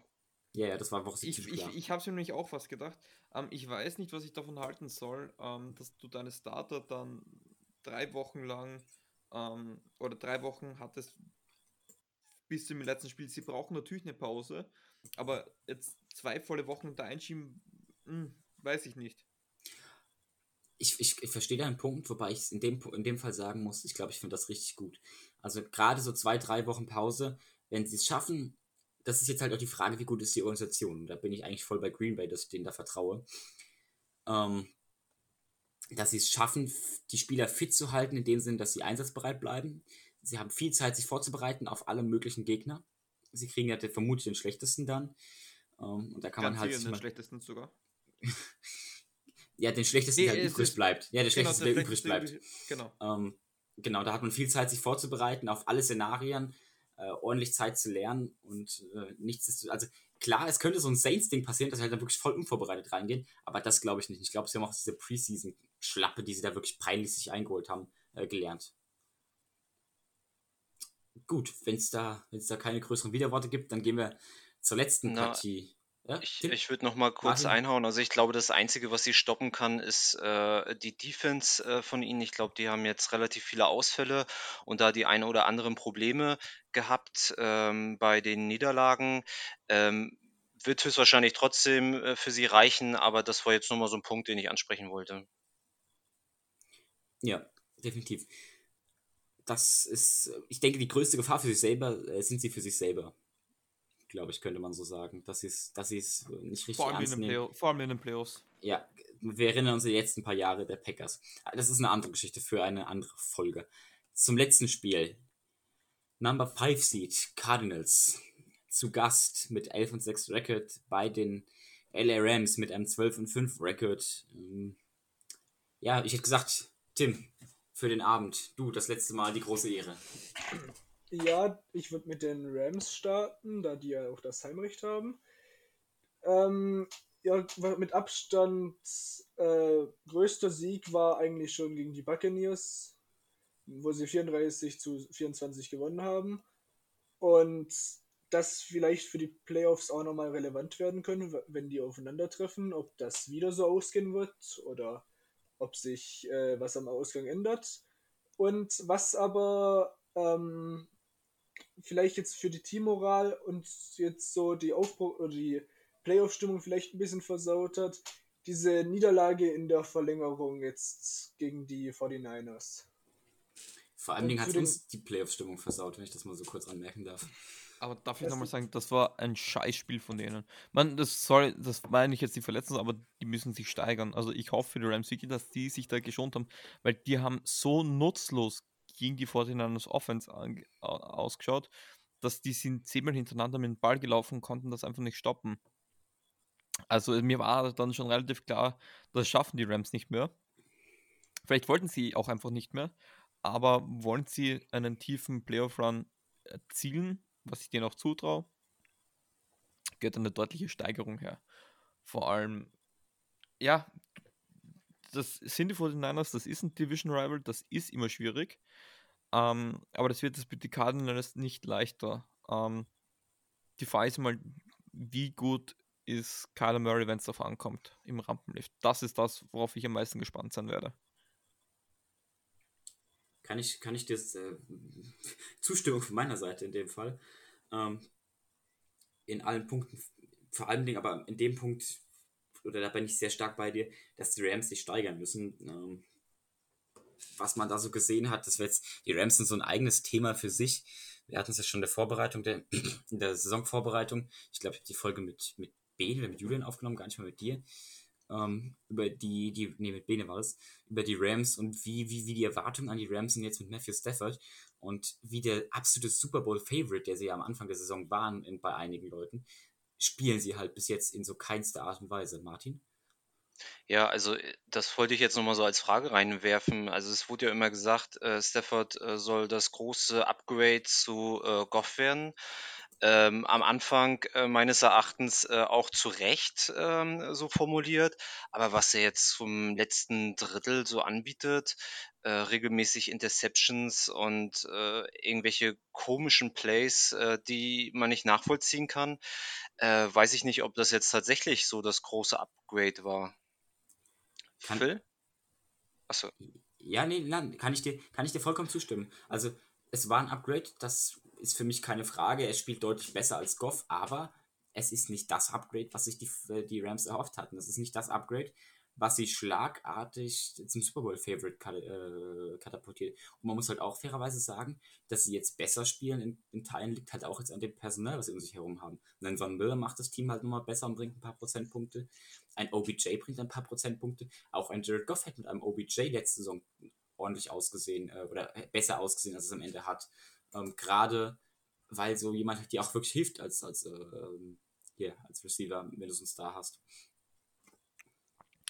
Also, ja, er, hat jetzt einfach so ein bisschen Downfall gehabt, aber wenn man sich die letzten Spiele anschaut, ähm, hat man 24, 20, 30, 20, 30, 37, 28. Das war solide. Das wäre eher da im Loch, wo sie, man muss auch dazu sagen, von den fünf, Nieder, ähm, fünf Niederlagen waren drei gegen Teams aus der eigenen Division, einmal gegen 49ers, einmal gegen ähm, Arizona. Ähm, ja, das ist schwierig. Ähm, ich, es ist, ich, ich, ich bin ein großer Stafford-Fan. Versteht mich nicht falsch. Ich glaube, das einfach so, so ein Slump. Das war so, da war das so die High-Power-Offense. Man hat zu Beginn auch nicht gewusst, was kann man sich wirklich von den Rams erwarten. Man, sie, haben, sie haben ja wirklich eigentlich gut gespielt. Es war eigentlich so das Loch, wo sie eigentlich gegen die Tennessee Titans 16 Punkte und gegen die Fortinanders 10 Punkte aber davor 34, 27, 34, dann 20 bei der Niederlage, 26, 38, 28, 38. Die Offense kann, hat schon performt. Es war jetzt so ein bisschen zum Schluss so ein Loch, man hat nicht mehr so dominant gewonnen vor allem, aber man hat die Spiele gewonnen. Ähm, und, und das muss es jetzt einfach zu Hause gegen die Cardinals auch passieren was es unbedingt brauchen sollte, was es, letzt, äh, was es letzte Woche gegen die 49ers nicht gegeben hat. Sie brauchen einen Heimvorteil, weil sie haben zu Hause gespielt, aber es waren gefühlt mehr Rot-Gold als Blau-Gelb im Stadion. Und Heimvorteil ist halt immer wichtig, vor allem wenn du ein Autostadion hast, vor allem mit so einem noch eher äh, Playoff-unerfahrenen Playoff Quarterback mit wie Kyler Murray. Ist ja echt brutal zu sagen, aber Matthew Stafford ist ja, hatte glaube ich auch erst ein Playoff-Spiel in seiner Karriere. Ähm, aber ja, es braucht einfach da ein ähm, bisschen mehr Disziplin, glaube ich. Ähm, konzentriert spielen, ähm, muss nicht immer so sexy sein wie zu Beginn der Saison. Das hat man dann, glaube ich, auch irgendwann mal einfach abgestellt. Ähm, und dann, glaube ich, ist da für die Rams, glaube ich, doch wieder sehr viel möglich. Und dann steht, steht auch Matthew Stafford nicht mehr so in der Kritik. Es hängt ihm halt auch damit zusammen, da man zu Beginn noch geredet hat, ob er vielleicht MVP sein könnte. Und als sich dann äh, Tom Brady und Aaron Rodgers da ein bisschen abgehoben haben davon, ähm, hat man dann auch gleichzeitig begonnen, über ihn ein bisschen zu kritisieren. Aber wenn man sich auch noch kurz die Stats anschaut, die Pass-Starts sind top, allesamt. Ähm, einzig insbesondere die Percentage für geworfene Interceptions, die ist hoch. Aber ansonsten ist top. Es ist halt das Run-Game relativ im Eimer, aber das lag auch vor allem zu Beginn der Saison, haben sie ihm halt nur gepasst und jetzt zum Schluss, auch mit Sony Michel, wird es immer besser. Ähm, also es ist nicht alles schlecht bei den Rams, muss so, man bevor du, sagen. Bevor du, jetzt, bevor du jetzt den nächsten Turn machst und noch über die Defense Nee, das, das, war. Okay, das war cool. Äh, Martin, ich, ich, ich sehe Martins Meldung. Äh, Martin, wenn er jetzt lange redet, der tut einfach reinschreien. Ach so, ja, okay, ja, ja, gut dann. Ich bin, nie, ich bin nie am Bildschirm, ich sehe das leider nicht. Ich habe immer meine anderen Fenster offen. Ach so, ja, ich, nee, hab, das war kein Vorwurf oder so, aber äh, Martin, bitte. Ja, alles gut. Naja, gut, aber äh, Stafford, ich meine, der hat auch äh, die Waffen um sich herum. Also ich meine, äh, was die alles so in der äh, Free Agents äh, so äh, eingekauft haben oder sich geholt haben, ist halt schon ein Fingerdeut darauf, dass sie halt wirklich den Super Bowl holen wollen. Und äh, ich finde, dafür haben sie dann teilweise dann nicht so performt, wie es sein sollte. Aber ich wollte vielleicht nochmal auf die Cardinals äh, kurz zurückkommen. Äh, die sind ja mit einem 7-0 in die Saison gestartet. Äh, seid ihr denn der Meinung, dass das jetzt äh, nur so abgebaut hat in letzter Zeit, weil sie wirklich extrem viele Verletzungen hatten? Äh, unter anderem ja auch Starspieler, die man ja nur nicht so einfach kompensieren kann? Oder hat das noch ganz andere Hintergründe? Tim, willst du direkt antworten? Weil, oder weil nicht, würde ich antworten. Okay, ähm, ich denke, die Cardinals hatten so ein ähnliches Problem, wie wir es hatten mit, dem, mit einer Quarterback-Controversy. Ich glaube, die hatten auch drei verschiedene Quarterbacks gestartet, wenn ich mich recht erinnere. Cardinals? Ja, also auf jeden also Fall zwei. Auf jeden zwei, Fall zwei auf jeden Fall, ja. Ich, bin, ich, ich, hätte, ich hätte gesagt sogar drei, aber gut, das kann jetzt auch, das kann aus der Luft gegriffen sein. Ich dachte drei, aber auf jeden Fall hatten sie noch jemand anderen außer Kyler Murray, den sie für, ich glaube, drei oder vier Spiele sogar starten lassen mussten, ähm, weil es immer wieder was anderes gab. Also ja, definitiv, das würde ich schon so unterstreichen dass hier ähm, da die Verletzungen ordentlich reingespielt haben bei den Cardinals. Auch dass Gigi Watt ausgefallen ist, tat enorm weh bezüglich der Run-Defense der Cardinals, weil sie sich dadurch seitdem oder dadurch um, ich würde mal sagen, fünf, sechs Plätze nochmal abgesenkt ist. Dementsprechend würde ich da schon zustimmen. Jules, du um, ähm, gerne, oder? Nee, ich hätte nur ganz kurz. Ja, Colt McCoy hat, glaube ich, ein, zwei Spiele gespielt gehabt. Oder waren es noch mehr? Ich glaube ähm, mehr, der war doch, äh, Mary war glaube ich äh, vier, ja, fünf Mary, Wochen verletzt oder so. Mary hatte eine Verletzung, ich weiß gar nicht, wie lange es war. Ähm, das hat dann natürlich auch mit eingespielt. Lustig, ähm, die Cardinals haben die höchste Pass Completion Percentage ähm, in der Liga. Und, und sind überraschenderweise, auch wenn man sich zurückerinnert, das war so diese High-Powered Offense, ähm, aber wenig eigentlich über den Pass. Also der Pass war da relativ unspektakulär. Und es ist, wenn man sich auch anschaut, dass das Run-Game jetzt nicht so, es ist nicht schlecht, aber jetzt auch nicht grandios. Ähm, dass wir sie die Zeit mit Colt McCoy ein bisschen verfälscht haben, aber was schön ist, ähm, ich versuche mir da jetzt auch nicht zu lange zu verplappern, ähm, dass viele Spieler da gut eingebaut sind. Die Andrew Hopkins war de facto heuer überhaupt kein Faktor. Das war A.G. Green, äh, Green, das war äh, Rondell Moore, ähm, das war Christian Kirk, das war Chase Edmonds, dann James Conner, als, als Edmonds verletzt war, Zach Ertz, der da dazugekommen ist. Ähm, sie haben dann eine sehr gute Tiefe. Da kann auch jeder so ein 100-Yard-Spiel haben von denen. Ähm, und ich glaube, das ist, was die Cardinals ihm halt am besten macht. Und du hast vorher ähm, Kyle Shannon sehr gelobt, Phil, ähm, was ich auch mitgehe. Für mich wäre auch sehr viel Lob verdient, ist definitiv ähm, ähm, Cliff, Cliff Kingsbury. Ja, weil wenn man sich anschaut, wo die Cardinals davor waren, ähm, und wie beschissen das auf gut Deutsch ausgesehen hat, wie er diese Franchise um 180 Grad gedreht hat. Ähm, Hut ab, ähm, über den wir zu viel, ähm, zu wenig geredet gehabt. Chagas sehr viel kritisiert noch, was ich überhaupt nicht verstehe. Aber ja.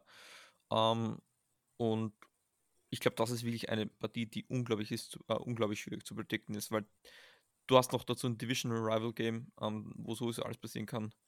Und ich glaube, das da irgendwie vorherzusehen, ich glaube, da stimmt sie mir zu, das ist de facto unmöglich.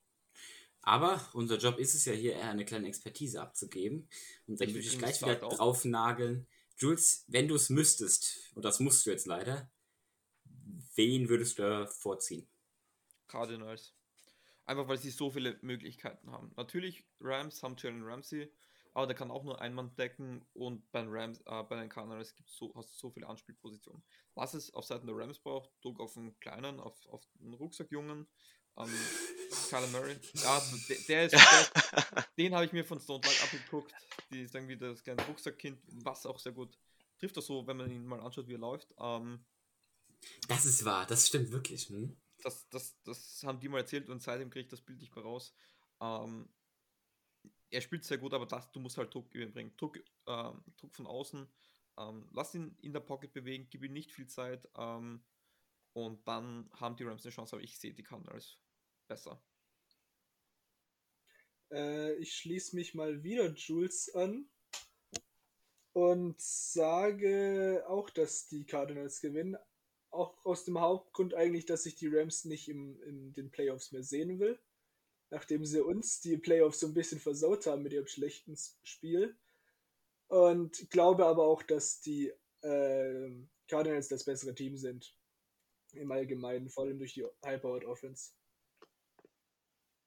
Ja, also für mich ist das so ein 50-50-Ding. Also da kannst du, glaube ich, eine Münze werfen und äh, triffst dann höchstwahrscheinlich äh, den richtigen.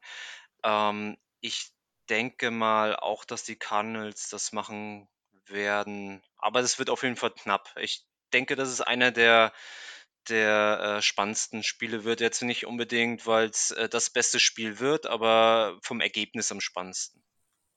Also ich scheine dieses einsame Wolf-Ding voll zu stehen. Ähm, dementsprechend habe ich mir auch schon vorher markiert. Äh, Gehe ich für die Rams. Ich sage einfach, ich sag, die laufen jetzt heiß, die wissen, dass, dass das jetzt ihr Ding ist. Sie haben alles dafür gebaut. Die machen sich nochmal richtig heiß und äh, wollen dann am Ende auch einfach mehr und äh, schaffen so den großen Turnaround. So viel dazu. Jetzt, bevor wir aber die Folge beenden, ich denke, wir sind bei ungefähr jetzt so 1, 1 15, 20 irgendwo so in der Range, also da wollten wir auch hinkommen. Ganz kurz. Wer denkt ihr gewinnt AFC als auch NFC? Nicht den Super Bowl, nur AFC und NFC Champion. Jules, ich würde mit dir anfangen. Was ich glaube oder was ich mir wünschen würde? Was, ich, was du glaubst. Sowohl als auch. Oh. Oh Gott, jetzt wird's lang. Jules, halt dich bitte kurz. nee, nee, kurz, nee. kurz ich, ich, ich, bleib, ich bleib bei meinem Wunsch, ich bleib bei meinem Wunsch, weil ähm, ich sag in der AFC die Bengals. Ich mag sie, ähm, sie sind chaotisch. Ähm, und ich sage auf Seiten der NFC ähm, werden es die Dallas Cowboys. Mhm. Tim? Ähm, ich glaube sogar, also ich glaube, es machen die sogar die Titans und die Packers. Ich würde mir aber wünschen, ähm, Patriots gegen Buccaneers, wenn ich das oh, Duell ja. gegen mhm. Brady gegen Belichick einfach im Super Bowl haben will. Das wäre cool tatsächlich, ja. Martin?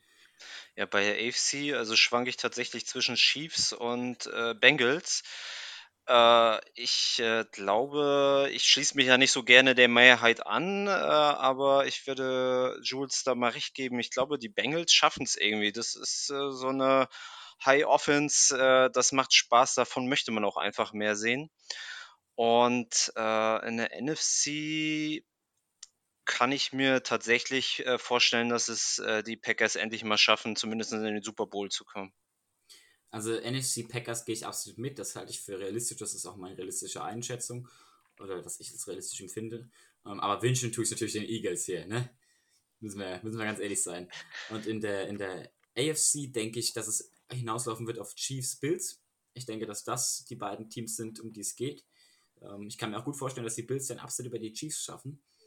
Ähm, ja, wie gesagt, die AFC ist alles irgendwie so ein Ticken näher noch beieinander. Ähm, aber wünschen, falls ich einen Wunsch frei hätte, definitiv die Bengals in der AFC. Weil das einfach cool wäre, wenn Joe Burrow in seinem zweiten Jahr das schon so schaffen würde, direkt in die Playoffs mit dem Team. Das wäre einfach eine coole Story. Also so ein Wunsch, Super Bowl Eagles gegen Bengals, das hätte am Anfang der Saison keiner für möglich gehalten. Das wäre also hättest du das, ey, hättest du das am Anfang der Saison gewettet, Jules, ne? Du, also dann musst du jetzt nicht mehr arbeiten gehen. 1000 Euro da drauf und dann war's das. Nicht mal, glaube ich, brauchst du nicht mal 10, äh, reinsetzen. Da reichen auch ein Zehner, glaube ich. Ich sag, wenn du, wenn du Wett aufgehst, dass du tippst, äh, schieß mich tot, Packers gegen Chiefs im Super Bowl, da verdienst dich da schon dumm und dümmer, wenn du es vor der Saison machst. Also, das ist natürlich exorbital, aber kleiner Funfact noch kurz am Rande: die ganzen Sportbettings äh, in Amerika hätten fast einen Millionenverlust gemacht, wäre das Raiders-Chargers-Spiel wirklich in einem Teil geendet. So ein Funfact am Rande. es ist das ist ein super, ein super Funfact am, äh, am Rande und am Ende, um die Folge zu beenden. Und wenn hier keiner mehr irgendwie groß was zu sagen hat, würde ich das machen wie bei einer Auktion und zum ersten, zum zweiten, zum dritten schreien. Und äh, okay, ich sehe, keiner, keiner regt sich, keiner redet. Also, ich, ich, ich kann nein, schon nein, nein, nein, nein, nein, nein, nein, Redeverbot, Redeverbot für den Herrn aus Graz. Ähm, nee, gut, es hat mir sehr viel Spaß gemacht, das freut mich. Wir haben es grob in der Zeit gehalten, in der ich es halten wollte. Ich bin, äh, ich, bin, ich bin wirklich stolz und begeistert und würde die Folge dann beenden mit unseren klassischen Worten Who Dat?